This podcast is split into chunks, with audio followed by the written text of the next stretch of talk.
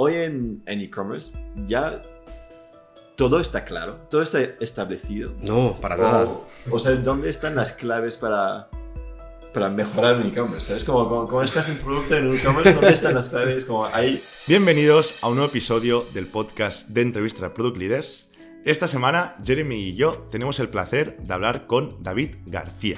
David es una de estas personas con background técnico de programación pasados a producto. En concreto, David tiene mucha experiencia en el sector de producto. Empezó trabajando en Dayser, una compañía donde realizaban productos para el marketplace de Gira, que todos conocemos. Después transicionó al sector de e-commerce eh, yendo a un gigante como es eBay y actualmente trabaja en Shopify como Senior Product Manager en la parte de Growth. Primeramente vamos a empezar comentando sobre todo las perspectivas del futuro del e-commerce, cómo ve David eh, el futuro del e-commerce y, que, cuáles son los learnings que va sacando eh, trabajando en Shopify. Eh, después vamos a hablar del rol de producto en Shopify. Muy interesante ver eh, cómo es la comunicación entre producto e ingeniería en Shopify e incluso David nos comentaba que no tienen ni Gira. Después vamos a seguir hablando sobre el, producto de Shop, que es el producto donde David actualmente está trabajando. Y por último vamos a hablar del rol del Product Engineer, igual que vimos la semana pasada, cómo se ejerce este rol en Shopify. Y ya acabando, eh, vamos a hablar de Product Led Growth, un poco que hacía mucho que no hablamos. Sin mucho más, aprovecho para deciros que le deis like a este vídeo, que os suscribáis y que activéis a la campanita. Nos ayudan muchísimo eh, estas tres cosas. Y no quiero ser mucho más pesado, así que os dejo con la entrevista a David García. Hola, muy buenas a todos. Hoy estamos en un nuevo episodio de Entrevista a Product Leaders. Hoy también contamos con Jeremy Maires. Hola, ¿Qué tal, Luis? Muy bien. Y con nuestro invitado especial, que es David García. ¿Qué tal, David? Hola, ¿qué tal, Dani? Muy bien, ¿y vosotros? Súper. Tercer episodio de la segunda temporada eh, con David. David eh, ahora nos va a comentar un poco de dónde viene, cuál es su background, pero ha estado en compañía. Bueno, es- actualmente es senior PM en Shopify, ha estado en eBay, ha estado en Dayser. eh, tiene un background técnico, o sea, un PM con background técnico, esto nos interesa. Y hasta ha tenido una empresa en Turquía. Así Esto es. la primera pregunta. ¿Cómo que tiene una empresa en Turquía? Cuéntanos. Bueno, pues eh, esto hace ya mucho tiempo, hace 11, 12 años.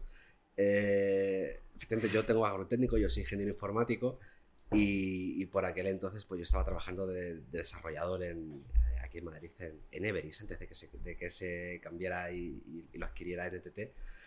Y bueno, pues eh, mi, mi novia, mi mujer ahora, eh, pues eh, ella es turca.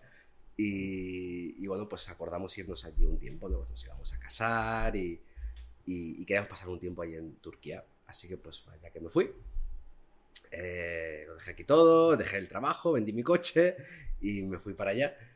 Y bueno, pues eh, yo en Turquía, aunque podía trabajar legalmente, tenía allí permiso de residencia, pero no tenía ni idea de turco y sigo sin tener mucha.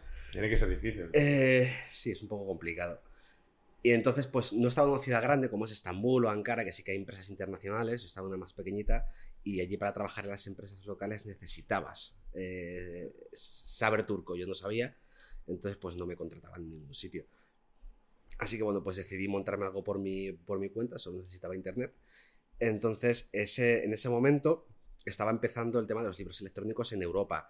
El Kindle que llevaba un par de años aquí, eh, eh, Apple había, acaba de sacar su, su iBook Store. Entonces vi ahí una necesidad de poder ayudar a pequeños y medianos editores a poder transformar sus, su- sus libros, su material, para poder venderlo en tiendas de, en tiendas de pues en Kindle o en iBook Store o en cualquier otra, ¿no? Y bueno, pues eso, pues eso hacía, trabaja, tenía además unos, eh, unos colaboradores que trabajaban conmigo y trabajamos pues con pequeños editores o con grandes, eh, tanto turcos como europeos, algún, asi- algún asiático, y ahí estamos, era un trabajo que no escalaba muy bien porque era casi todo manual, ¿no? Eh, pero, pero bueno, ganamos muchísima, muchísimo conocimiento y sobre todo pues aprendes a sacarte las castañas del fuego, ¿no? Esto de lo que es emprender. Y bueno, pues estuve con eso pues eh, un par de años aproximadamente, hasta que luego me volví, me volví a España. Qué bueno. ¿Estaba todo en remoto? ¿El Todo en remoto. estaba en España? En España? Eh, no, la gente con la que trabajaba eran turcos. ah, también. estaban, Ah, estaban allí. ah, qué- y qué- qué aventura. sí, sí, sí. Claro, allí esto era 2012, todavía no, el trabajo remoto tampoco era... Claro. Había freelance, ¿no? Y, y existía freelancer y tal, pero Upwork todavía no existía o estaba muy en pañales. Entonces, casi que eh, uno tenía que visibilizarse en foros, en poner comentarios. Yo lo, lo hackeaba un poco. No me banearon en ningún lado, pero en, en- en libros, en los comentarios de libros en Amazon ponía. Pues este libro no está maquetado muy bien. ¿Quieres, ¿quieres que te lo haga mejor? Pues mira, este. Claro, para, oye, eso, A eso mí se, sabe- llama, se llama growth hacking. Sí, sí, sí, sí, sí. Ahora saben muchos gurús. ¿eh? Sí, sí, sí, sí. Todo el mundo sabe hacer growth hacking. ¿no? Pues eso era. Yo lo llamaba ser un sinvergüenza. Sí, sí, se ha profesionalizado ahora. Eh, perfecto. ¿Qué más empresas has estado trabajando? Vemos, bueno, antes de ir a Shopify y a, y a eBay, que son las dos últimas. A ver, bueno, pues yo, yo empecé en la universidad. Muy rápido, Em- em- tampoco- em- empecé en, en Unit 4, en una empresa de ERPs en Granada. Eh, una muy grande experiencia fue en BQ. ¿Os acordáis de BQ, la, la empresa de móviles espa- española? Yo no estaba por aquí. No estás por ¿eh? aquí. Suena. Sí. Era me 2015. me suena mucho. eh, 2013, do- do- 2015. Y bueno, pues yo estuve liderando, eh, junto, junto con otros, eh, un equipo eh, en Ciudad Real. Montamos un hub, la empresa estaba en Madrid, y, y se montó un hub, éramos unos, empezamos siendo 10, acabamos siendo 30. eh, y nuestro objetivo, así muy humilde, era crear el Shopify de BQ. es- perdón, Shopify, el Spotify de BQ. ¿Vale? Eh, claro, pues mo- monta C0, un servicio de música digital y entretenimiento digital. Pero solo para BQ. Solo para, para poder venderse en los teléfonos de, de Vale. BQ, cualquier otro, pero, pero que perteneciera a, a BQ. Ves. Y, y estuvimos pues como un par de años con ese proyecto. No llegó a ver la luz por muchos motivos, pero Ambicioso, vamos. muy ambicioso y, muy caro. Muy, muy, muy caro. La industria musical, eh, las discográficas tienen mucho poder. Sí, sí, sí. Después estuviste como freelance, eh, y después Mediatek y después Y- ya Days. Eso es. Y ahí fue, Dacer fue mi primer trabajo como, como product manager, que un poco me vino, vino así so- sobrevenido. Estaba trabajando pues como team lead, scrum master, eh, y, y tuve esta oportunidad en Dacer que fue maravillosa, con un equipo brutal y con una misión también muy, muy bonita, que es pues, vender en un marketplace B2B, con todo lo que ello implica. El ecosistema de Atlassian es muy rico, es muy potente eh, con muchísimas empresas de cientos de empleados que solo se dedican a vender dentro del marketplace. Y de ser lo que vendíamos era pues apps que se vendían dentro del, dentro del marketplace. El reto allí fue, bueno, pues eh, lanzar estas apps, o ya existían, pero eh, hacerlas crecer. Y también, sobre todo, tener un rol de como de evangelización de producto dentro de la compañía. Yo era el primer product manager, Que esto estamos hablando de 2016. esto era 2016. Claro, Sí, sí. 2016. Yo era Product Manager en España. yo era, para ellos era una apuesta, porque ellos también, yo, era, yo fui el primer product manager. eh, el- España también. equipo- No solo de puede ser. Eh, y, y Guillermo, que, que era el CEO y, y uno de los dueños, pues, eh, pues tuvieron esta apuesta de vamos a tener a, a- a alguien que, que nunca había sido product manager, eh, pero no sé qué me vieron y, y, y vamos a traerla que nos ayudarle a lanzar estos, estos productos, ¿no? Y, y bueno, pues ahí, pues ahí estuve tres años y, y fue muy, muy intenso, eh, tanto interna como externamente, porque vender, vender B2B es, eh, es, pues, es muy complicado y se, es mucho más a largo plazo que a corto como, como el B2C. Obtienes feedback muy tarde y muchas veces tienes que tomar apuestas y, y ir un poco a, pues así, a ver, a, a ver, a ver qué puedes sacar. Pero, pero la experiencia fue, fue súper enriquecedora. Y, claro, y también pues, para ellos internamente, pues un reto, porque ellos habían... Fui el primer product manager eh, explícito, pero ya había habido implícitos, pues el CEO, eh, otros ingenieros, otros consultores que habían estado lle- llevando esos productos antes, hacían el rol de product manager, pero no estaban dedicados pre- precisamente a ello. Y no... Y bueno, pues... eh, hay mucha literatura también sobre cómo ser el primer product manager de una, de una compañía, que sobre todo tienes que tener mucha relación con el equipo directivo que, que al final estás cuidando de su bebé, ¿no? Casi, casi, yo lo veo también como casi el rol de product marketing.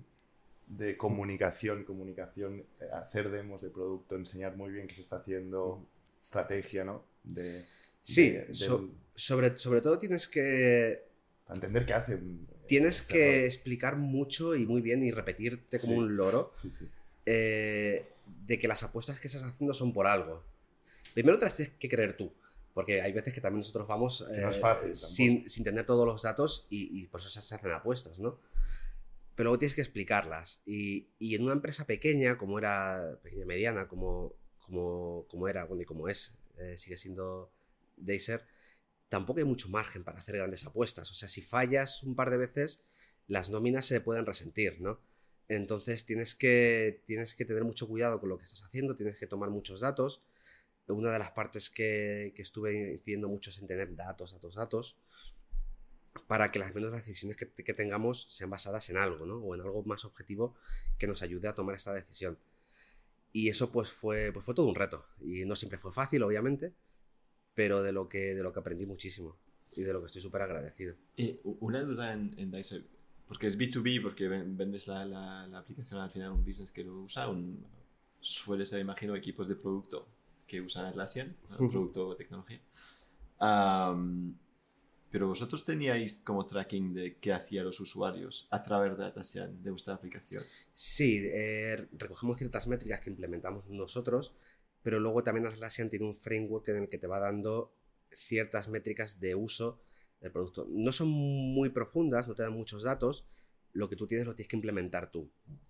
Y es cierto que aquí también eh, tienes el reto porque cuando vendes sobre todo a empresas grandes, eh, lo que más se vendía, ahora ya Atlassian ha apostado por el cloud y entonces es todo mucho más sencillo lanzarlo, pero eh, cuando yo estaba, casi todo lo que se hacía era, se, se llamaba server. Y server era pues eh, eh, instalarte tu Jira en tu servidor y ya está. Entonces muchas de esas métricas estaban capadas o no podías sacar datos Claro. al exterior y no podías obtenerlas. Entonces pues había que hacer ahí algunos trucos para intentar, todos legales, para intentar, eh, para intentar que, que- que obtengas datos de, de uso.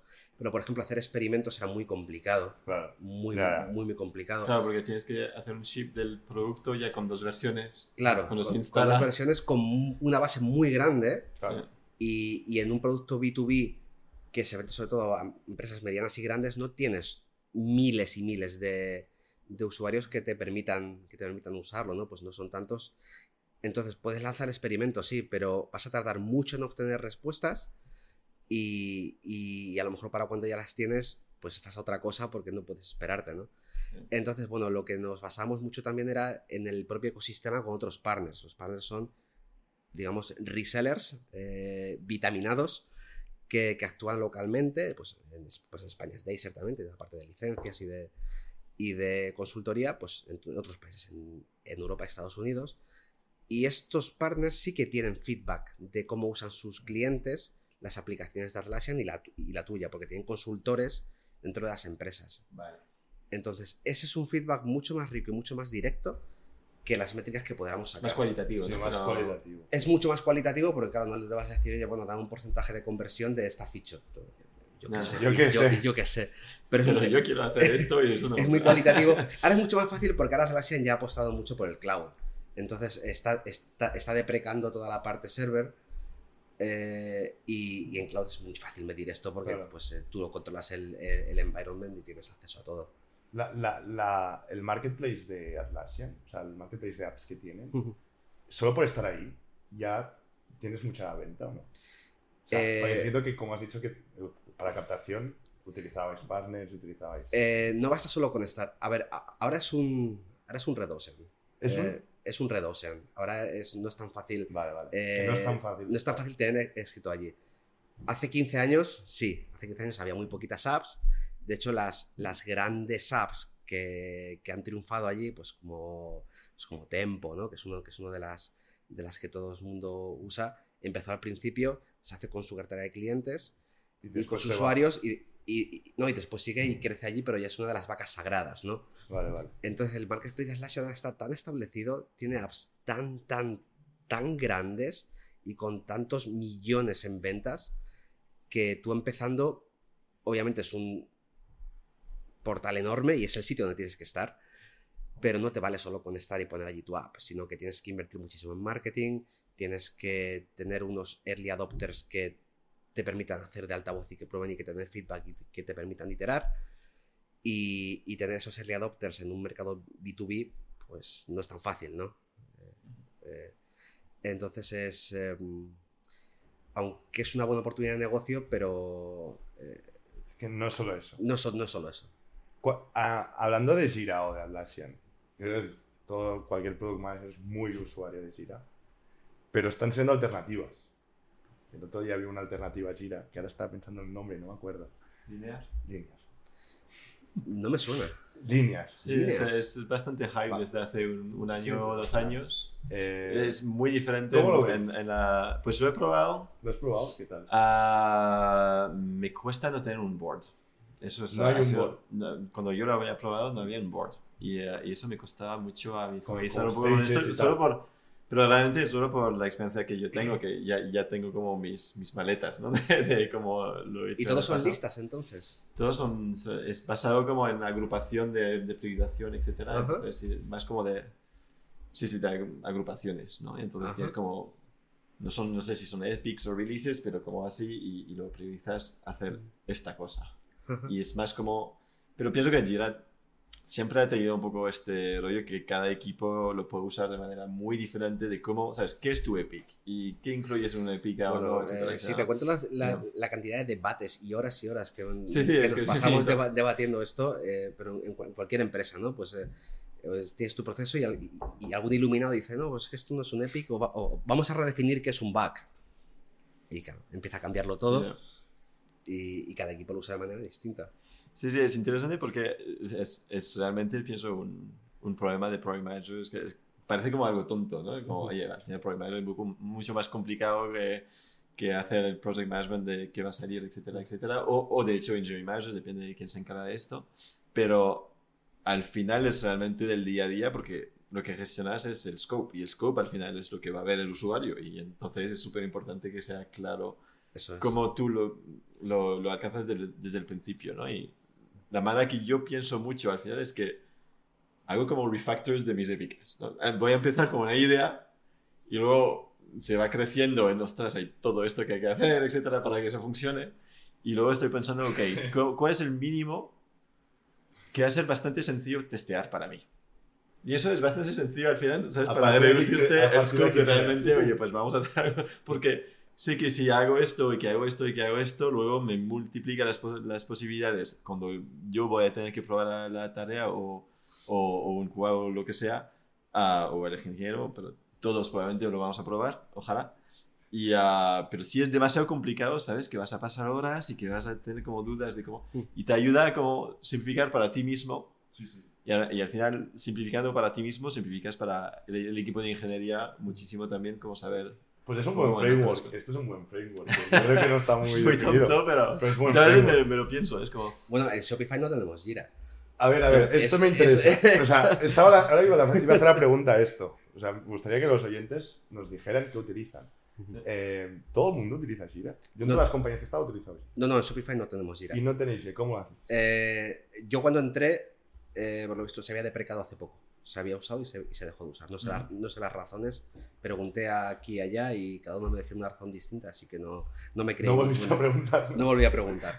Pues usamos una herramienta interna, un, un tracking de proyectos interno que se ha hecho muy a medida del, de, pues, de la metodología que, de proyectos que tiene, que tiene Shopify. Te puede gustar más o menos, eh, pero es muy, es muy abierto y se usa y lo usamos todos, ¿no? Pero eso es, muy, eso es muy alto nivel. O sea, eso es sobre todo de reporting de cara a product managers, a leaders y a directores y más arriba. Los equipos lo que usamos, eh, más pues, eh, para programar sprints, tareas y tal, es eh, GitHub. Vale, Lo- sí, sí. Los proyectos de GitHub directamente. Sí, sí, sí. Es muy engineering driven. I think- Es, que sí, es muy engineering friendly. Sí. Y, y es, yo, yo, viniendo justo de todo el universo Jira, meterme justo a, a gestionar los proyectos y las tareas y las historias en GitHub fue, fue duro al principio porque Sí. te queda y dices, bueno, esto es que no puedo hacer nada. ¿Y ahora qué tal? Después de. Ahora pues sigo igual. Sí.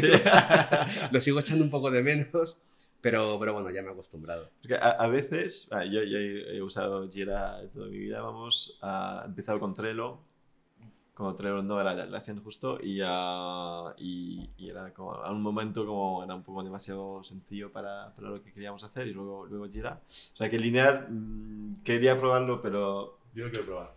Eh, Luego es muy complicado cuando tienes un equipo que ya está activo con la plataforma, el, el coste de cambiar esto Ya.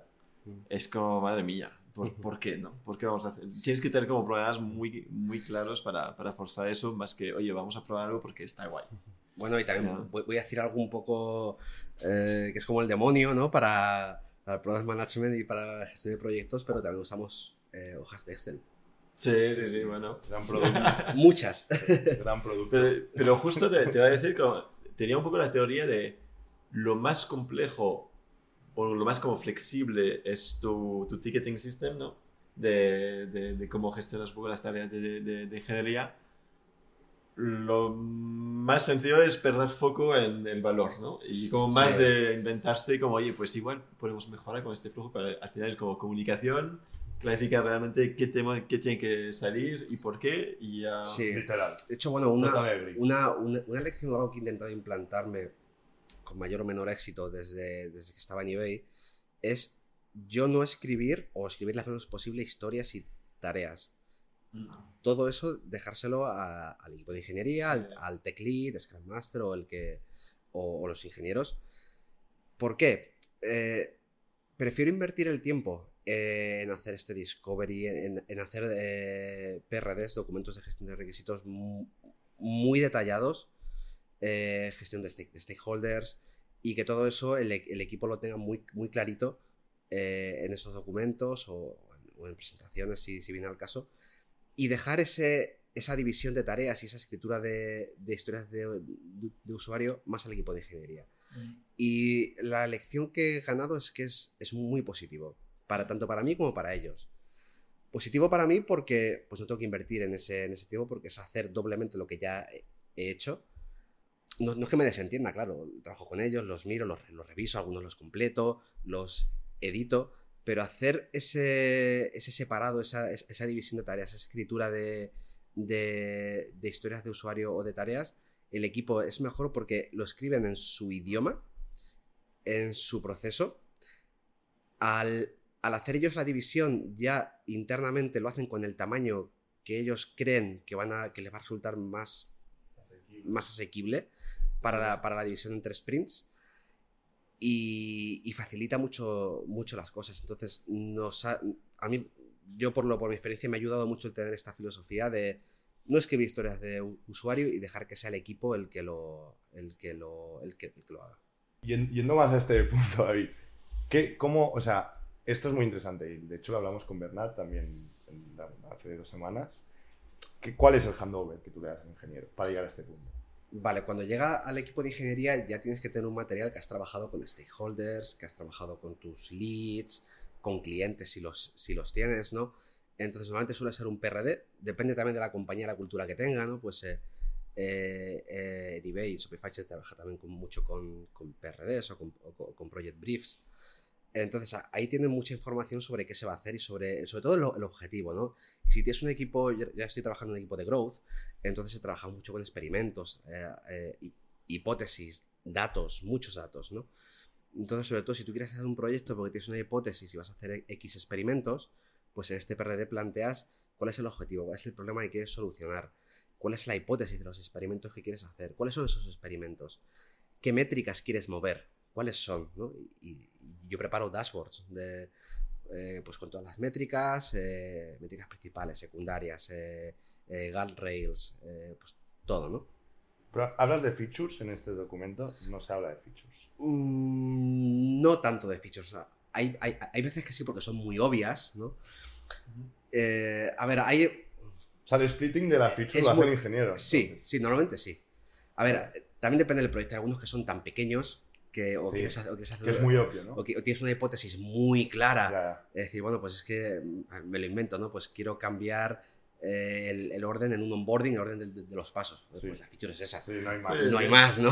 A ver, yo pienso que es normal que como Project Manager tiene, tiene soluciones que quieres probar. Lo, lo único es que no puede ser que tú eres el único que tenga estas soluciones. ¿no? Claro, entonces tiene que ser como... involucras al equipo de ingeniería en la búsqueda de soluciones y, y yo aquí eh, intento ser un poco, un poco estricto ¿no? en dar el problema y no la solución, aunque a veces pues es tan obvio que, empiezas por ahí.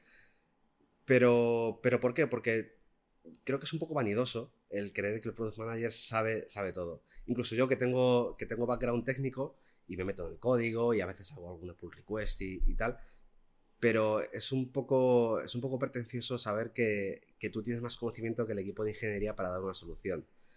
Porque muchas veces me han dicho, no, mira, es que lo que tú estás diciendo eso, es que, es que no, no, tiene ni pies ni cabeza, mejor vamos por aquí, ¿no? Sí, además, el, el, pienso que la parte de tú estar un poco en tu caja y, y, estar ahí mirando los números y todo eso, al final tienes un conocimiento, pero también te inventas. Claro, claro. O, se puede pasar, o, está, o, está, o, estás condicionado por algo que tú crees que es la solución y realmente no lo es. ¿no? No, no, no. Entonces, es mucho más sencillo si le dices tú al ingeniero: mira, yo quiero mover esta métrica, yo quiero hacer este experimento porque tengo esta hipótesis basadas en estos datos y quiero llegar a estos. Eh, ¿Cómo lo hacemos? ¿Vale? Entonces, pues ellos ya, junto, junto, junto conmigo, no es que me desentienda, eh, pues hacemos esta, esta división, hace, planteamos esa hipótesis, eh, dividimos en diferentes tareas, algunos son diferentes fichos y las, las hacemos así. Y, y, joder, pues funciona muy bien. ¿Y design, design cómo entra aquí? Eh, es, es, parte del equipo. Parte del, o sea, en este splitting y tal también entra design. Sí, es uno más. Sí, sí, es, es interesante. Justo en, en Life 5 um, estamos ahora a punto de hacer un cambio donde nosotros, yo he entrado como primer PM, básicamente, ¿no? entramos directamente en un modelo de squads, ¿no? de lo típico de al final tienes una métrica, un foco, un scope, un dominio y, uh, y haces lo que quieres para, para ir adelante con, con, este problema, que sea growth, o que sea satisfaction, o que sea expansion, o que localization, lo que sea.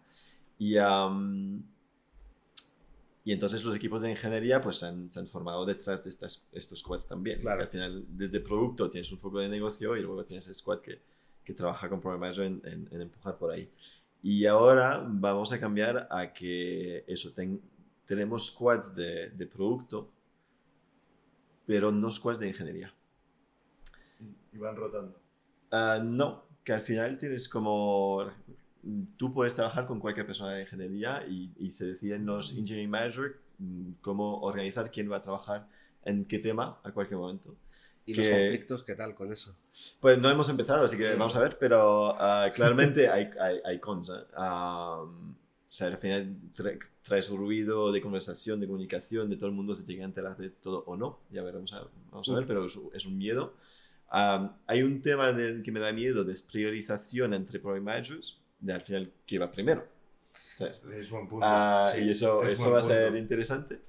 Pero un, una contra manera de hacer eso es de asegurarse que hay cosas de ambos lados que, que estén siempre en trabajo. ¿no? Entonces tú tienes que saber tu primer prioridad y, y luego el resto, pues. O sea, tenés segunda un, prioridad ya la Tenés verás, un ¿no? pool de ingenieros y vais cogiendo de ese pool. Sí, sí, según, sí, sí. según Y, uh, y, es realmente engineering que decide como quién va a trabajar en qué, los engineering managers, en base a su conocimiento, cuánto hay gente que tiene que aprender un tema o del otro. Uh -huh. Y al principio estaba como, ostras, eso es un cambio bastante grande y ya y, y veía lo, lo, los cons, ¿no? Pero ahora es verdad que lo más lo pienso, lo más me gusta, que al final da, da prioridad a que ingeniería uh, realmente entra en temas, porque al final cuando estás en un squad es muy sencillo que se crea como un poco el rol de el líder, del no líder, etc. Ahí va a ser como, tienes que dejarlo como muy claro y dar un poco de espacio para que cualquier persona que entra pueda entender y, y Claro. y coger el ownership. Y luego una otra, un otro punto positivo de esto es que somos un equipo muy pequeñito ahora, somos, somos dos equipos en Life 5, con un equipo de ingeniería de, de 15 personas o algo. Y um,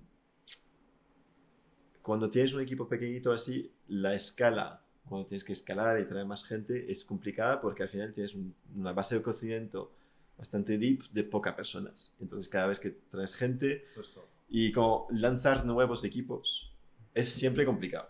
Porque sí. tienes que quitar a alguien clave de un equipo para que pueda aprender otras personas de esta sí. persona para que al final este ecosistema. Y durante un tiempo ¿no? no es que vayas más rápido, sino que vas más lento. Claro, claro. Y, y realmente si creces demasiado rápido, siempre vas más lento. Entonces sí. es como muy, muy horrible para la compañía, porque al final fichas, creces y siempre ves que, que, que vas más lento y más lento porque cada vez falta un poco este este cross-pollination que se llama, ¿no? Que, que, al final la gente se mezcla para que... Está muy de moda ahora el cross-pollination. Sí, pues, y, y, un poco la, una esperanza es eso, teniendo como un, un, squad de ingeniería único que sea como mucho más fluido y que tú puedes al final decir, oye, pues vamos a enfocar en lanzar países, ¿no? Y vamos a tener un foco de producto, igual de diseño, de localization de más países. Y que no tienes que pensar, ostras, pues cómo lo hacemos y ¿Cómo quién quitamos de qué equipo. Al final tú puedes como crecer el equipo y hacer más como, oye, pues esta persona justo para estas Claro. dos semanas se va a enfocar más en esto. Ahí, ahí lo que ves que os da más responsabilidad a los product managers porque tienes que justificar muy bien eh, la gente que quieres. Claro, yo, si yo tengo un equipo dedicado, puedo decir, venga, pues que, se, que hagan esto porque creo que, que puede venir bien o puedo, puedo hacer algo un poco por mi cuenta. Pero si tienes un pool y tienes que convencer a los que toman las decisiones para que te den gente, Va un poco por ahí, que eso también que- me gusta. que hay, hay un ownership casi no de PNL, pero que al final mm, es caro tener desarrolladores trabajando en algo, ¿no? Entonces tienes como justificar realmente que por qué hacemos eso antes que eso. Y Sí. ya hay una fricción interesante. entre PMs va a estar guay. Sí, esto. Entre. PMs ya me lo imagino. Todos muy amables. A mí me gusta mucho, e- esta visión me mola también para- por el hecho de crear un producto global, porque parece sino de que si vas creando muchas cosas vas separando, como el ingeniero que es experto en un área, un dominio, y que siempre va a tener esa área, ese dominio, pero no ha visto nunca otra cosa. Pues, Correc- corre- correctísimo. Y es un problema que pues, tenemos nosotros es hoy un que problema muy normal. hemos creado como un producto de marca blanca y luego tienes tu funnel como original de tu propia marca y tienes la marca blanca y es como cómo sincronizas esas dos cosas. Es decir, Hay dos equipos que gestionan eso y se vuelven a hacer como cosas totalmente diferentes o no. Y, ya, y esperamos que, que eso va a ayudar un poco esta, esta fluidez. Esto mola. Sí, sí. Volviendo al, al, Sí. al de esto de ingeniería. Esto, el, el- el- el- lo que estamos contando ahora de que el ingeniero traiga las historias hechas de casa y, y- y- y- y se vea, o sea, entienda muy bien el problema que está solucionando, entienda bien la métrica que quiere mover, etcétera, etcétera. Eh, lo hablamos en la anterior entrevista con Álvaro del rol del Product Engineer o Ujú. Product Engineering. Em, ¿Tú ves que esto puede escalar, sinceramente? Bueno, en Shopify es así, pero quiero Mm. decir, en, en la vida real, para gente que nos está escuchando y quiere implementar esta metodología, em, no todos los equipos pueden hacer esto. ¿Cómo yo creo que puedes ver? Yo creo que sí puede escalar incluso dentro de la misma compañía. Shopify, al igual que todas las grandes tech, no hay una metodología eh, centrada que todos los equipos lo, lo usan. Cada equipo hace su padre y de su madre. Hace poco leí un artículo que, em, de, de un ex Google que decía, bueno, pues en las grandes tech tienes que esperar que no hay un framework definido, que cada equipo se lo come y se lo guisa, que incluso cambias entre equipos y ves que el backlog se gestiona diferente, que, el- que la forma de trabajar es distinta, que parecen compañías distintas. Pues eso pasa en Shopify también. Eh, Ya. Pasa entre equipos y pasa entre organizaciones dentro de la, de la empresa, ¿no? que, que son, parecen empresas distintas en algunas cosas. Entonces, yo creo que sí escala, pero es, una, es, una, es, es algo cultural. ¿no? Y es algo también de, de empoderamiento de los, de los equipos. Yo esto he visto y que, que los ingenieros no se me enfaden cuando, cuando diga esto, Aquí se nos puede enfadar mucho ¿eh? en este podcast. que, que, que es- sois de mi tribu, ¿eh? Pero- safe, safe-. Pero, a ver, el, inge- el ingeniero, que los ingenieros se quejan, eso es una, eso es una norma, ¿no? En general, pero que un ingeniero se suele quejar por dos cosas. Uno, porque le das todo muy mascado y él no toma decisiones. Y dos, porque tiene que tomar muchas decisiones. Y se, y se quejan de las dos.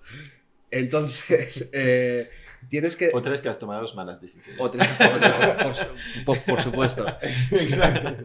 Que no me diste bien porque estamos haciendo esto. claro. El Entonces, aquí también, eh, deja- delegando parte de la responsabilidad de estas historias de, de usuarios, que es sobre todo el cómo vamos a hacer lo que se nos plantea o, el- o- o- o vamos a resolver el problema que se nos plantea, aquí también un poco eliminas esa parte, esa parte del, del problema o de, o- o de lo que luego pueden no estar de acuerdo, porque esa solución la han decidido ellos. Ellos han decidido cómo van a partir ese problema, cómo lo van a estimar. Yo ya, yo ya no me meto en cómo se estima, si en horas, si en días, si en puntos de historia. Es, es que estoy aburridísimo de eso. Eh, Esto no lo, no no. lo haces, ¿eh? No, no, no. O sea, la estimación lo trabajo con el, con el equipo, claro, pero yo pido, eh, pido que me estimen. O sea, yo, yo lo que quiero saber... Que te quieran, ¿no? Yo lo que quiero, yo lo que quiero saber es cuándo eh, podemos tener este experimento hecho, eh, los diferentes milestones que va a haber, los impedimentos que hay, si hay dependencias con otros equipos, con otros product managers, con, con unknowns, unknowns que no tenemos ni idea de qué va a pasar, cómo vamos a, mi- a mitigar ese riesgo. Pero yo no entro en la discusión de pues cuatro puntos de historia para acá, esto hace que en un sprint sean tres horas y sumado... a- Sí. No, no, no, no, porque, porque no... Porque aporto, aporto, aporto poco y es- mucho mejor que el equipo decida eso a que yo me meta. No, una pregunta, y no se convierte a veces, puede pasar que se convierta en un backlog muy técnico. ¿Qué quiere decir? Sí, ¿De que claro. llegues ahí y no entiendas nada. Claro, o sea, delegar esto no quiere decir que tú te desentiendas. Claro, ojo, es peligroso esto. Yo estoy en los plannings, obviamente. Y, Pero, ¿Sabes? De llegar a un backlog y decir, es que no entiendo nada de lo que se está haciendo porque y el, y el scope del- del- de, los de, los, de los, los sprints, eh, pues ahí estoy. Y, y- y- y estoy en esa decisión. Y, y muchas veces pues cambio historias, eh, la modifico, esto por aquí, doy feedback constante. Pero el primer cribado y la primera escritura de las historias lo hace, lo hace el equipo. Igual que a veces que el equipo que te dice, mira, esta historia que tú has escrito es muy genérica, por favor, divídela porque es, eh, hacer un login. Bueno, hacer un login que, típico error de, Pues- de pues, pues, pues yo le digo al equipo, mira, pues esto es muy técnico, o tener un poquito un enfoque un poquito más de tener un outcome para, para, para que esto vaya dirigido a los, a los experimentos que vamos a, que vamos a hacer. Y sobre todo, pues eso, el, el- el- el saber cuál es el outcome y cuándo se va a hacer. Porque a mí mis jefes sobre todo me preguntan, ¿y esto para cuándo? Sí, sí. Porque se dice mucho de no, enfocarnos en el, en el, en el, en el outcome, enfocarnos en el, en el aprendizaje. Sí, todo eso está muy bien. La realidad, Pero la realidad es. ¿Y Es que esto, el tienes y esto- experimentos. ¿y esto para cuándo? Sí. Claro. sí, sí. Ah, Y hay para que- eso nadie mejor que puede estimar que son los que lo van a hacer, que son los ingenieros. Sí, sí. Es algo que creo que había comentado, ¿no? que, que también estaba hablando con un compañero que estaba en Facebook y dice, decía también que ingeniería tiene roadmap, no product. Porque el roadmap eh, son deadlines que se ponen a ellos mismos casi. Claro. O sea, como de, de realmente qué va a sacar cuándo, es totalmente de ingeniería y nada de, nada de producto. Claro. Eso va, va- De hecho, a mí alguna vez me han, hecho una bronca bien echada por, por un poco comprometerme o por dar alguna fecha de entrega sin que un ingeniero realmente haya validado eso. Un poco yo a mi, sa- a mi saber, ¿no? De hacer así y decir, pues yo creo que esto va a estar aquí. Y me han dicho, bueno, pues esto, vale, tú lo puedes creer, pero hasta que no te lo diga un ingeniero y que lo valide y tal, pues eh, no debes hacerlo. tal. Y tienen razón. Sí, sí, sí. Tienen toda razón. In- tema muy interesante, pues que si no, no, no vamos a hablar de, de growth y de Shopify y de PLG, que también queremos hablar un poco. Empezamos por Shopify. ¿Qué haces en Shopify? Eh, yo lanzo queries y creo dashboards y ya está. Eh, bueno, yo, yo soy, eh, estoy dentro de un equipo de growth eh, en Shop. Shop es una de las aplicaciones que, de las apps que tiene Shopify, que es un, es un, es un marketplace vitaminado, donde, donde los merchants que tienen su tienda de Shopify pueden poner todos sus, todos sus productos y, y vender allí. Y también sobre todo es un tracker de... De hecho, empezó Shop siendo un, un tracker de, mm, de orders, de pedidos. Tú haces un pedido en una tienda Shop de Shopify y puedes traquearlo directamente. Con, de hecho, lo traqueas con la, con la aplicación Shop y, y te dice pues dónde va. Y además puedes meter tus propios trackers. Y Ah, Eso, porque Shop es direct to consumer, ¿no? Es como... es un B2C. Y, pero empezó siendo un tracker. Eso me Para interesa el- esta para- evolución para producto aquí. Empezó para siendo, un- siendo un tracker para los eh, compradores. Ah, para Vale. los compradores. Es decir, tú vale, compras algo vale. en una tienda de Shopify, ¿no? Cualquiera. Vale, vale. Eh, lo compras y en la pantalla de al final de muchas gracias por tu pedido. ¿Quieres traquear tu pedido para saber cuándo te llega? Sí. Pues descárgate la aplicación Shop, Vale, vale. te logueas con tu usuario y ahí te vamos a dar updates de por dónde va tu pedido. Y eso es también porque la parte de logística está totalmente integrada en Shopify. Eh, sí, bueno, está- tiene la parte de logística propia de Shopify y también se integra con todos los operadores logísticos. Sí. Yo, yo puedo meter manualmente un pedido mío que he hecho en el corte inglés que me, de- que venga con DHL. Vale, vale. Me hace un track- Igual que muchas aplicaciones de tracking que tú le metes el, el número, pues estás. Y, em- y empezó así y, y ha ido creciendo y ahora pues es un. eso es un no me gusta llamarlo marketplace porque es mucho más, pero es un, pues, es un marketplace B2C eh, con, con esteroides. Y yo estoy en un equipo de growth. eh, empecé en la parte de activación. Ahí estuve hace pues durante un año y poco. Y De onboarding y cosas así. ¿no? onboarding, De- so- de so- asegurarse que la gente so- hace su primera so- compra. sobre todo onboarding y, y activación, eso es. Vale. Todo lo de pues, el aha moment y, y todo, y, todo, todo esto. Y desde hace pues, eh, uno- unos meses estoy, sigo en Growth, pero en la parte de adquisición. Entonces, en traer nuevos usuarios a la plataforma. Entonces, trabajo muchísimo con marketing ahora Sí, mismo. sí. Mucho, mucho. Todo el CAC. Todo. Y, y es una, y es una locura en el buen sentido, pero es otra forma distinta de trabajar. Y, Una cosa que, que siempre me veo interesante porque al final para marketing tienes tus canales, los canales a mucho de paid y paid al final funciona muy bien en web, pero Shop es una app nativa. sí, Y ahí siempre hay una, una cosa un poco como medio rara donde al final tú te- vienes con tracking de, al, al shop de Apple Store o de, o de- o de Google Play Store y ahí hace una magia que es como una monopolio de App Store y de, de Google Play Store donde ellos deciden cómo el traqueo se va a ver luego en la app, ¿no? Como hay, sí, a, a lo menos no hace- magia, hace- magia. unos años ya que no trabajo muy cerca de, mo- de mobile, de, de app nativa, pero hace como, no sé, cuatro o cinco años era un lío increíble. Eh, Llegar y, y eso en un e-commerce es lo más importante, vamos, de, la atribución de tus canales para hacer Sí. tu adquisición. Y ah, sigue siendo un problema esta parte sí, de sí, de sí, sí traqueo? lo es y, y gran parte de mi tiempo se, gasta- vale, se- se se gasta dejando en ahí eso. algo de, Sí, sí, algo de sí. dolor. Sí, sí. Has dado el clavo, ¿eh? Has dado el clavo, sí. Sí, sí. No es magia, hay herramientas eh, eh, muy potentes. Branch, Branch.io, Sí, que, es, que es pa- es para atribuir. Branch lo que hace- usa es un fingerprint Sí. eh, que a través de. Ellos son acuerdos con los Play Stores. Mm, No, como- no realmente. Eh, tanto Apple como Google, eh, todos los UTM tags y todos los trackers los filtra. No te deja pasar ninguno. Lo que hace Branch, que es un algoritmo suyo que no sé qué, cómo, funciona, pero funciona, ha creado un fingerprint. Es decir, yo vengo desde la web, desde email o desde cualquier otro canal que yo estoy adquiriendo al usuario y, y, pues registran, es que no, no sé qué datos registran, pero la, la IP, eh, registran eh, eh, otro tipo de huellas, registran eh, localizaciones, bueno, la mayor, la mayor cantidad de datos posible y que era lo que ellos llaman un fingerprint, que es un hash co- que te identifica a ti con todos estos parámetros. Y cuando tú ya te descargas la app y pues compara ese fingerprint con lo que tú eres. Entonces, hay un porcentaje de acierto, suele ser alto, pues un 70, 80, entre un 70 y un 90%, en el que ese fingerprint que te ha hecho es antes este. te encuentra y hace matching y sabe, mira, pues con el que yo pensaba que eras tú, eres tú ahora, ¿no? Y ya pues eh, eh, eh, mergea esos datos Sí, sí, sí. durante, durante el onboarding. Eh, y luego también hay otras formas, ¿no? Nosotros cuando, cuando- te descargas Shop puedes verlo, pues identificamos al usuario por el login de, de Pay, ¿no? Pay es el servicio de, de pagos de, de Shopify, entonces si tú has comprado en una tienda de Shopify con tu usuario de Pay, luego puedes registrarte en Shop con el mismo usuario y ahí tienes todas las compras, ¿no? Sí. O conectar tu cuenta con Google, también puedes hacerlo y ahí lo tienes. Entonces, entre el fingerprint de Branch, tu, tu usuario de Pay o tu conexión con Google, pues ahí es lo que usamos durante, durante, durante los Se, se ve complicado, ¿eh? Sí, sí.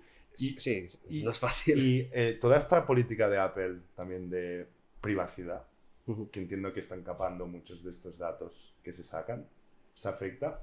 Sí. El pedir a la app que no rastree, to- todo esto que hace, hace relativamente poco. Sí, el, el último dolor de cabeza que nos dio fue. Muchos negocios han eh, muerto por culpa de... de- Sí, fue el año pasado.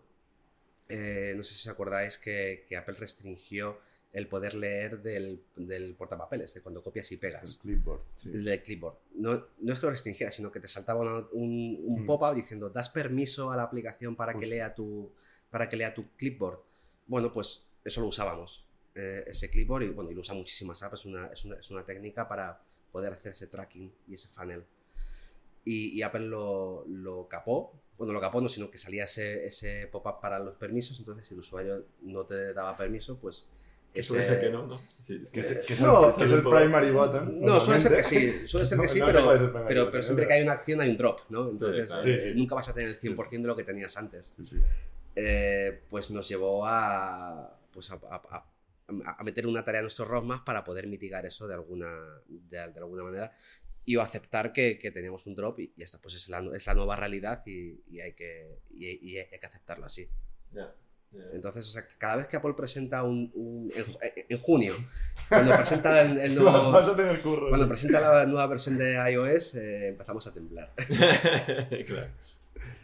Em, tema de más de yendo a, a Shopify. O sea, growth en Shopify, ¿con qué canales jugáis de, de adquisición? Para, para tener una magnitud también de, de. Eh, bueno, a ver, es que también Shop- Shopify es muy grande. Entonces, yo te puedo hablar un poco de lo que conozco, que es Shop. Eh, tenemos los canales que son las tiendas de, Shop- de Shopify, que pues, es lo que te he dicho, el tracking. Cuando tú te descargas una. un- un- compras algo, pues puedes hacer tracking de, de shop. Eh, ahora, sobre todo en Estados Unidos, aquí en Europa no se ha visto mucho, pero pues colaboraciones con, con creadores de contenido, con, con unos partners, con diferentes merchants que, que estamos haciendo unos, eh, unas colaboraciones y, y esas son las que tenemos. Mm, eh, estamos creciendo, claro. O sea, Shop es una, se puede definir que es una startup dentro de, dentro de Shopify, cada vez más grande y más consolidada, pero es una startup y tenemos ritmos de startup. ¿Qué porcentaje del negocio es Shop? Ni idea, ¿no? Dentro del global de Shopify. Pues no tengo ni idea. La verdad es que no lo sé. Estamos creciendo, pero la verdad es que no lo sé. Hablando de Shopify un poco, ah, un tema que me interesa eh, es, es al final la, la industria de e-commerce, que probablemente como el, el producto es probablemente una industria más, más conocida, más establecidas, porque al final mucho de producto ha empezado con, con e-commerce y entonces como ah, hoy es mucho SaaS, todo habla de SaaS, pero durante decenas casi ha sido mucho e-commerce como la, la gran mayoría de cómo estos productos digital que, que conviertes, etcétera. Y mm, me interesa mucho porque tú has pasado bastante tiempo ahora en en e-commerce, entre eBay y ahora en Shopify, un poco en diferentes lados también de, del spectrum. ¿no? Ah, hoy en e-commerce ya todo está claro, todo está establecido. No, para nada. O, o sabes, ¿dónde están las claves para, para mejorar un e-commerce? ¿Sabes? Como, como, como estás en producto en un e-commerce, ¿dónde están las claves? Como hay, hay, hay cosas que están establecidas y otras donde realmente es donde hay la competición y tienes que hacer eso mejor, que sea recomendaciones o no sé qué. A ver, Um, no se ha establecido todo ni de coña, por, por suerte, si no, no tendríamos no, trabajo. claro, por eso, si no, te aburres, claro. Eh, y, y tampoco tengo yo la, la clave de, de dónde está lo, lo, lo, lo que hay que mejorar y todo, pero, pero sí que te puedo decir un poco las tendencias que veo. Sí, A ver, hemos, venimos de un periodo convulso en el que creo que todavía estamos en él, en el que el COVID, durante el COVID subió todo muchísimo, sí. porque la gente no podía salir a comprar. Entonces comprabas online. Eh, eso subió muchísimo, se hicieron ciertas, ciertas estimaciones ¿no? de que eso se iba a mantener. Y sorpresa, cuando podemos salir a la calle, la gente ha vuelto a comprar en las tiendas físicas, ¿no? Entonces, pues eh, parte de, eh, en la industria, parte de, de, las, de las bajas valoraciones que ha habido en los últimos meses y, sí, sobre todo más de un año, eh, que esto ha provocado también, pues, eh, muchos despidos en las techs y, y tal, es esa bajada en las ventas, o esa bajada en la previsión, ¿no? Porque sí que las ventas han- siguen siendo altas, pero se preveía que estuvieran a este nivel y al final pues estaba a un nivel bueno, pero no tanto, ¿no? Claro, que tienes un boost y que luego pues Claro. sigues de ahí. Claro. Pero realmente ha bajado un poco. Pero, pero eso también eso es, eso, es- eso es de sentido común, o sea, pues la gente que la gente que ahora puede salir y que no estaba encerrada en su casa va a comprar más fuera, ¿no? Eh, entonces, Que así lo disfrutas más. Claro, entonces, a ver, el, el mercado se está reajustando, ¿no?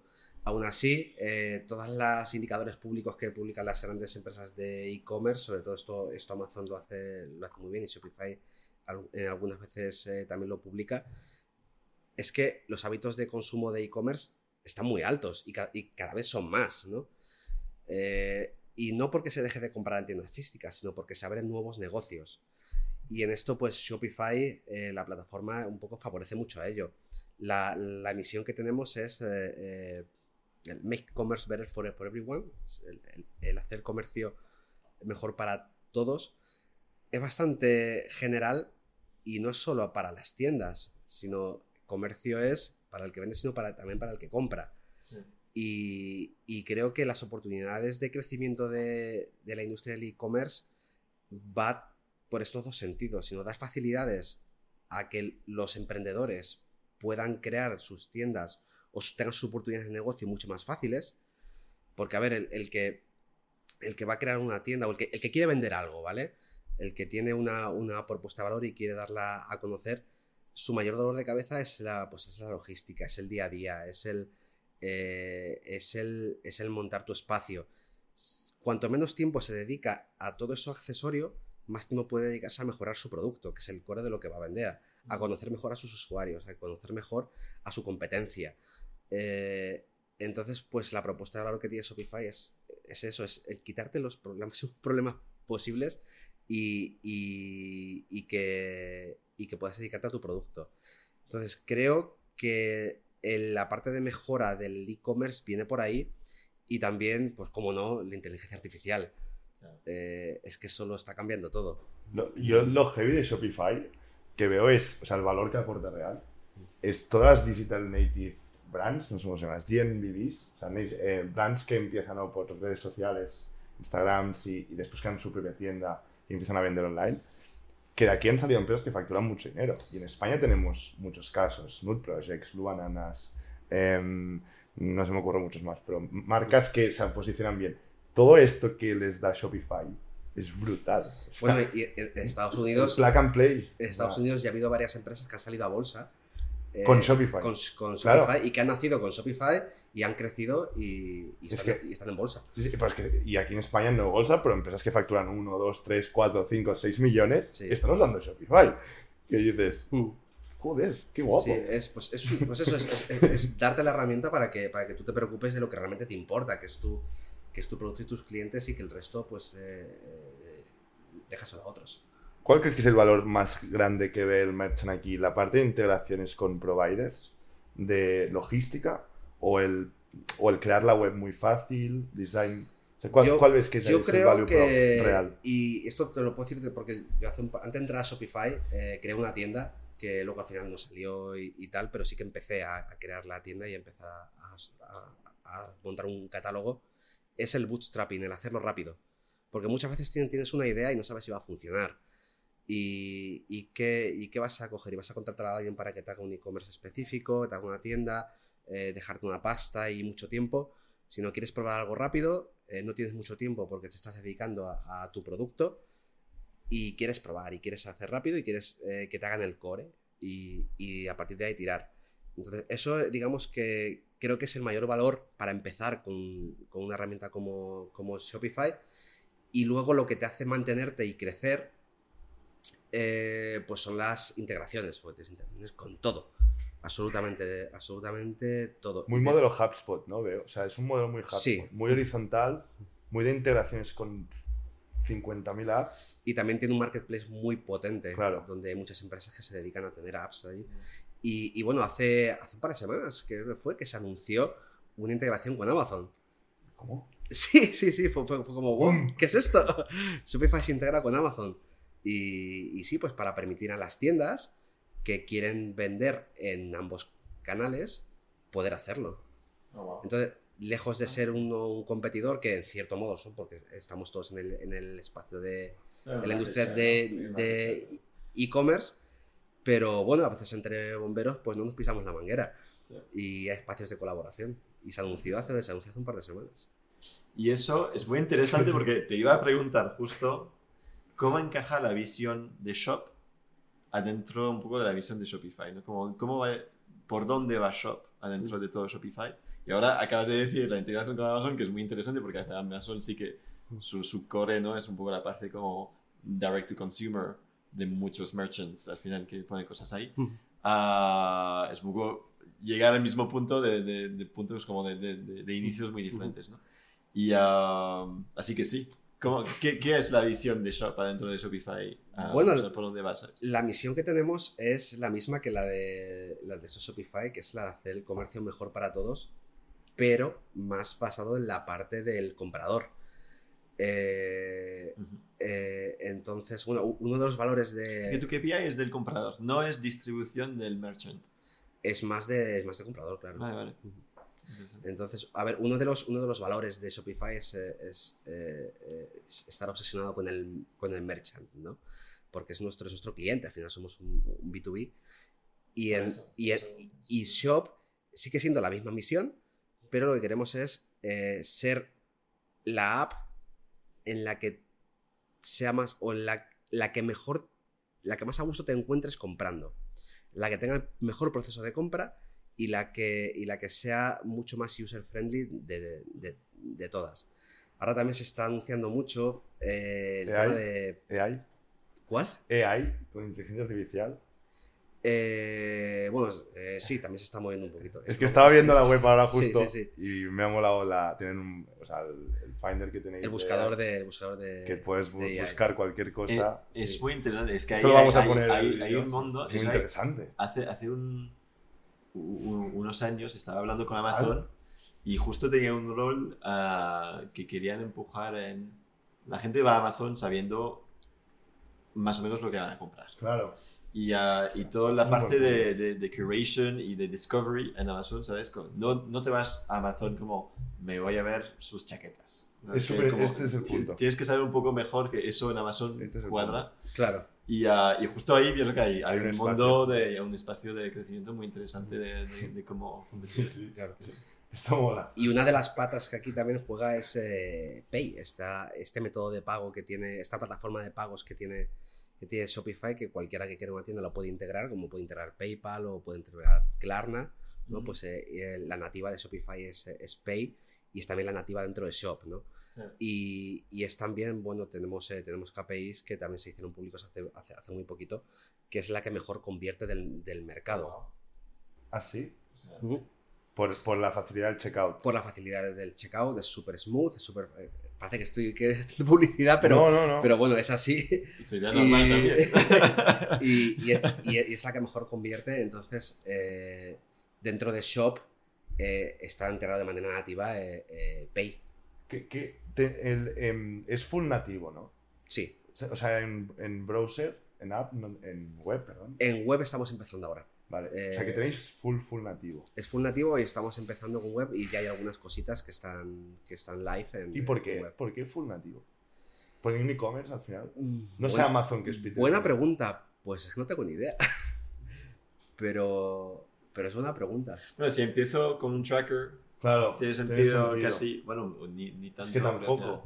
Quizás puede ir porque la mayor parte del comercio electrónico se hace, se, se hace con el móvil.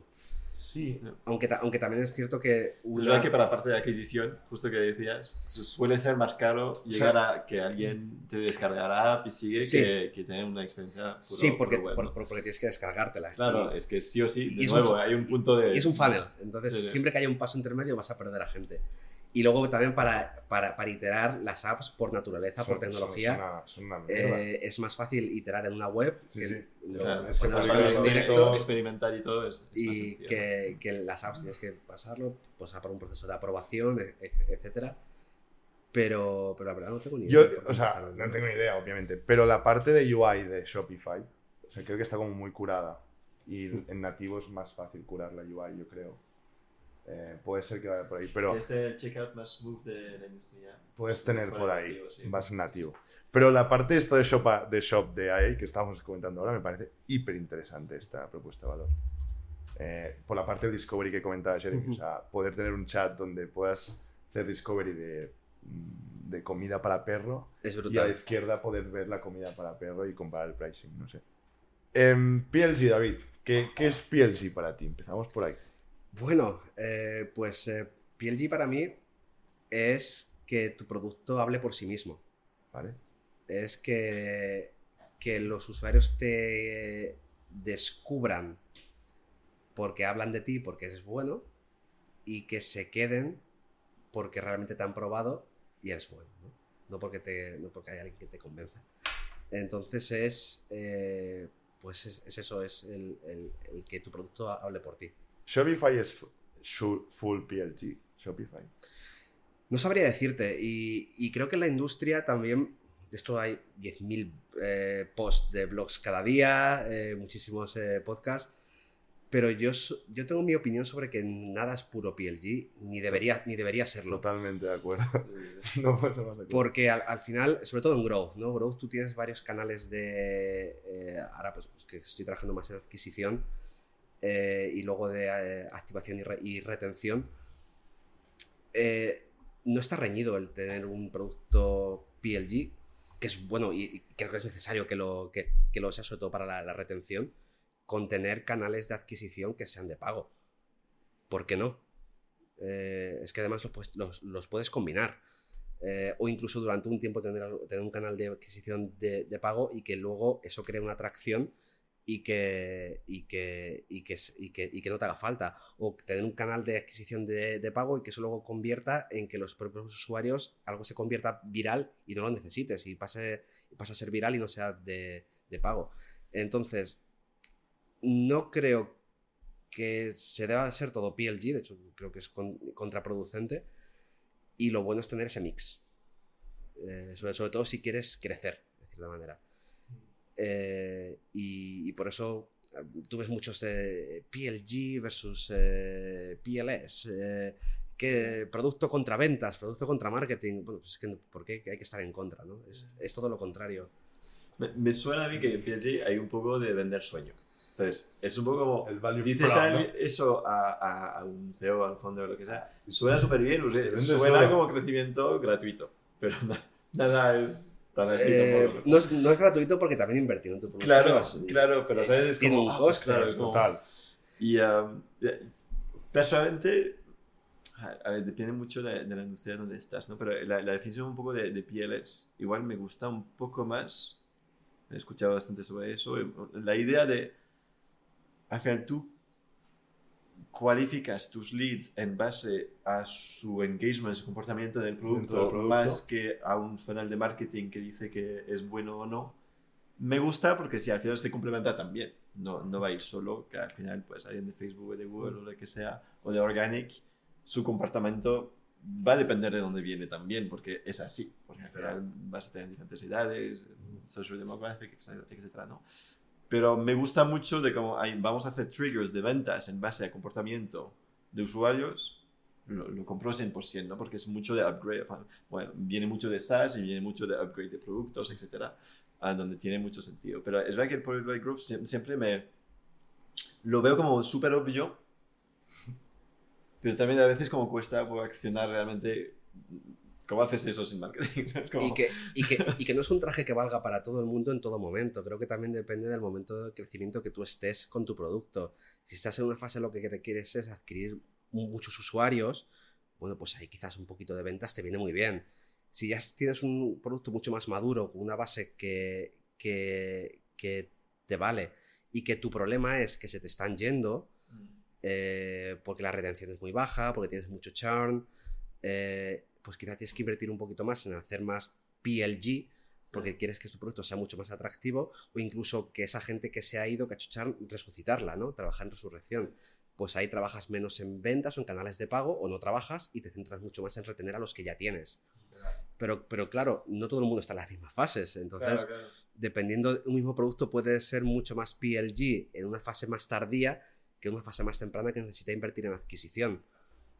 Total. Totalmente. Yo- justo, yo pienso que eh, para mí PLG es casi como self-service. Aseguras que el usuario puede como entrar y hacer todo sí mismo y crecer en, en tu producto a sí mismo, ¿no? Y, y, y claro que eso está genial. Está genial para el producto, está genial para la compañía, está genial para todos. Pero tengo la certitud que un porcentaje muy alto de compañías que hoy como son muy de éxito y que pueden hacer self- self-service, si intentaban hacer self-service desde el principio, se habrían fracasado totalmente. Sí, Porque claro. hay una Es que, hay un podemos- tamaño donde puedes hacer pienso en, ¿eh? no sé, Netflix. Netflix ahora puede permitirse el lujo de ser 98% PLG, porque no necesita marketing. Salvo, de hecho, su marketing es las, las películas nuevas o las series que tienen que ya hablan por, por sí mismas y su experiencia de usuario ya está. Pero Netflix sería lo que es hoy si no hubiera invertido durante muchísimos años en el marketing que ha invertido. Pues seguramente no. Entonces, pues es un traje que no vale para todo, ni en todo momento se complementan o simplemente hay que usar uno u otro. Yo para mí PLG, que también es muy, es, es muy bullshitero en LinkedIn y todo esto, al final cada uno dice la suya. Pero yo para mí PLG es el momento en que el usuario eh, le solucionamos el pain, ¿vale? O sea, el usuario llega a tu web como sea, entiende un value prop que tú le estás comunicando, eh, lo compra o no.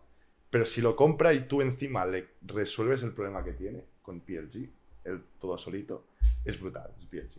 ¿Qué pasa? Cuando este usuario ya necesita un poquito más, ya va un momento de PLS. Depende del producto, cada producto es diferente. Ujú. Pero en B2B SaaS es muy parecido.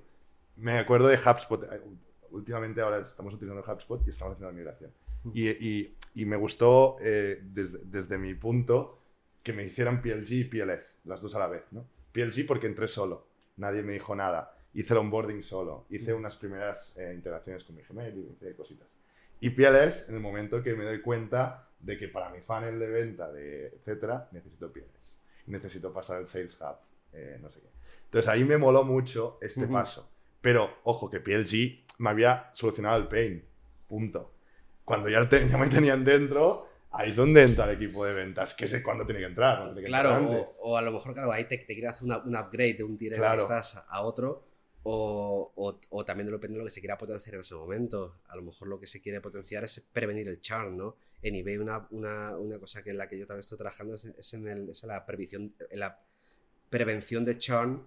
Veíamos que cier- cierto segmento de usuarios, veíamos que se nos iban, ¿no? Prevención del churn. Prevención del churn. Hostia, no lo he escuchado nunca. Sí, es, pues tú al final ¿Cuál? haces, un- haces unos O sea, análisis más. modelos de. y oye, haces pues, unos modelos Ah, vale, y, vale. que. y ves que los usuarios que, bueno, lo estoy inventando porque no me acuerdo exactamente de los números, pero era, pues si ves que llevan ocho meses sin Vale, vale. comprar, tienes un 70% de probabilidades que hagan churn, ¿no?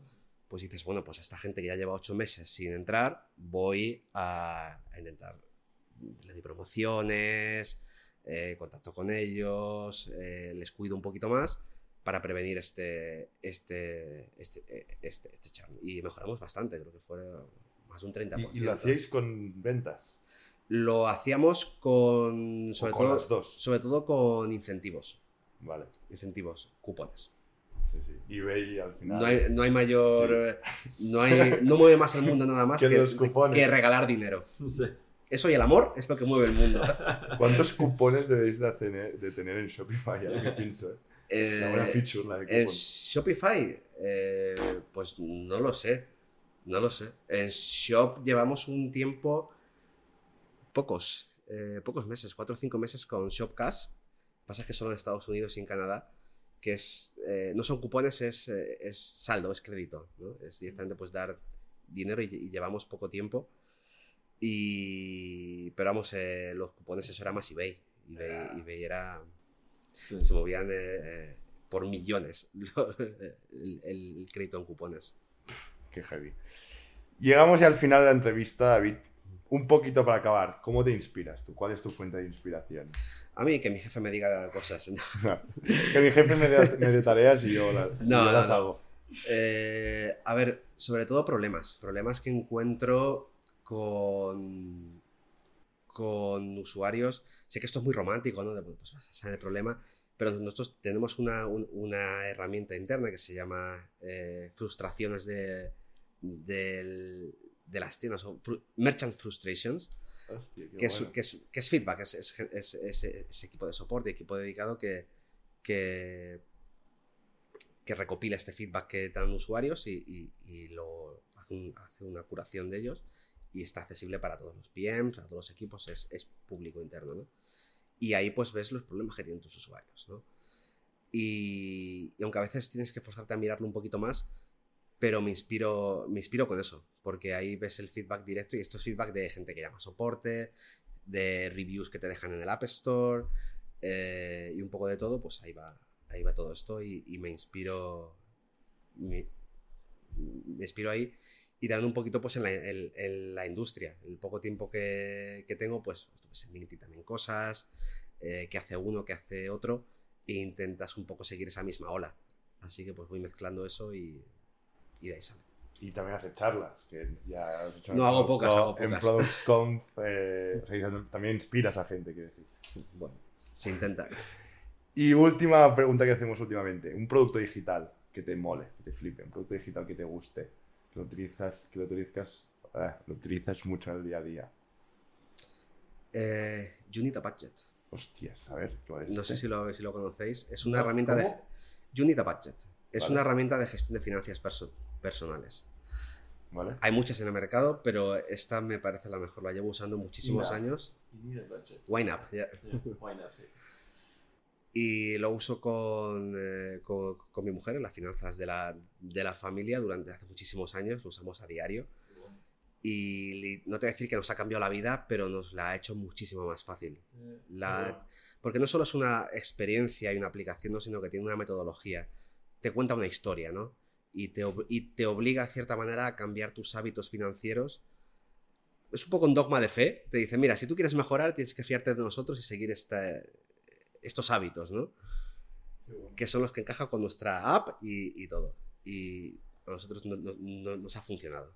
Qué. Entonces me, me, me gusta el lenguaje que tienen, me gusta, me flipa cómo hacen las release notes, porque son maravillosas. ¿Sí? Sí. ¿Cómo lo hace? Eh, bueno, pues te, te cuento una historia en cada release note. Eh, a veces ¿En vídeo o escrito? No, no, escrita, la, la que te ponen en el, en el App Store de cada, de cada versión, pues te cuentan eh, por qué han cambiado esto. No te se meten en cosas técnicas, sino que te cuentan, pues, qué, a, ¿no? a veces es una metáfora, a veces es una anécdota, y, y me encanta el buen rollo que tienen. Entonces guay. es una... Sí, sí, un es purpose también muy interesante. ¿Y se invierte también aquí? No, no. Inviertes dinero que ahorras. No, Es no, solo- no, es un tracking el- de finanzas. En el budget. Sí, es un tracking de Un finanzas. Fintonic, que sería en España. ¿no? Es un Fintonic, sí. Muy vitaminado.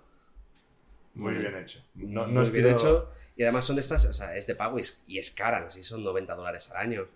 Sí, Eh, para ser un B2C. Eh, es, es- es cara y sobre todo pues te das cuenta que no, o sea, que no, vi- no viven de tus datos. ya, Sí. Eh, entonces me gusta mucho. Fintonic se, se- sienta que vive. Eh, sí, sí, sí, sí. Se ve. que no está mal, ¿eh? O sea, si tú lo aceptas, está bien. Pero- entrado en tu, banco. Ahí está, ahí está. tú- Juega. Eh, eh, eh, y tú les has dado acceso. Sí, Sí, sí, es así. Estos, eh, Así. y bueno, y, y son americanos y me gusta mucho, me gusta mucho cómo lo, cómo lo hacen. Y, y te voy a decir otra porque es, es, mi dúo de apps, que es One Password. Es así, One Password, claro, sí, es muy bueno. Que es otra que no me importa darles mi tarjeta de crédito, que me cobren lo que quieran, porque no, no puedo vivir sin ellos. One Password. Muy Buenísima. buenos, muy buenos productos. Pues muchísimas gracias, David. Ha sido un placer. A vosotros, Sí. un placer. Muy interesante. Me lo he pasado gracias. genial. Un Igualmente. placer. Y hasta la semana que viene. Chao, chao. Chao, Hasta chao. luego.